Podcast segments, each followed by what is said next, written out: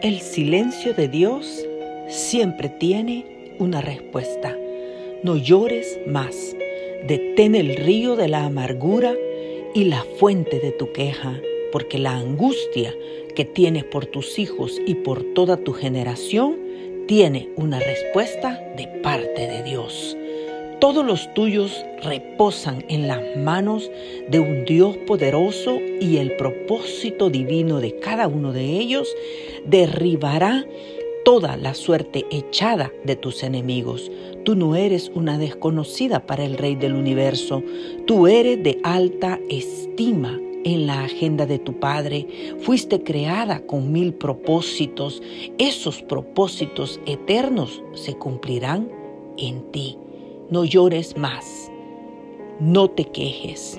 Anuda el dolor, el temor y echa fuera todo aquello que impide que avances en el propósito de Dios. Con sabiduría, con inteligencia, con amor, el amor de Dios refrena tu angustia y anuda tu desolación. Afirma tu fe con oración en el nombre de Jesús, porque el silencio de Dios te está diciendo, yo lo estoy haciendo mucho mejor. No te detengas por la queja, no tenga tu pie tropiezo con las lágrimas en vano.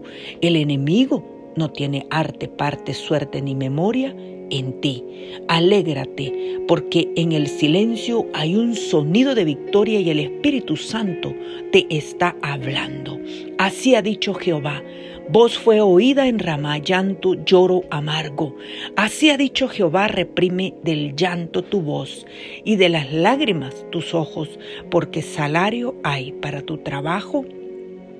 Dice Jehová, volverán de la tierra del enemigo, esperanza hay también para tu porvenir, dice Jehová, y los hijos volverán a su propia tierra. Que el Señor te bendiga.